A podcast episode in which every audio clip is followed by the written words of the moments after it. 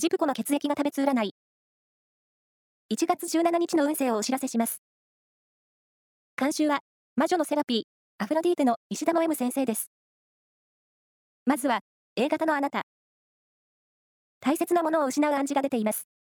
貴重品や重要書類の管理は万全に。ラッキーキーワードは、豆腐料理店。続いて B 型のあなた。グループ行動に月がある一日。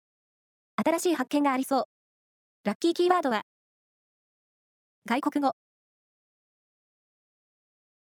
大型のあなた。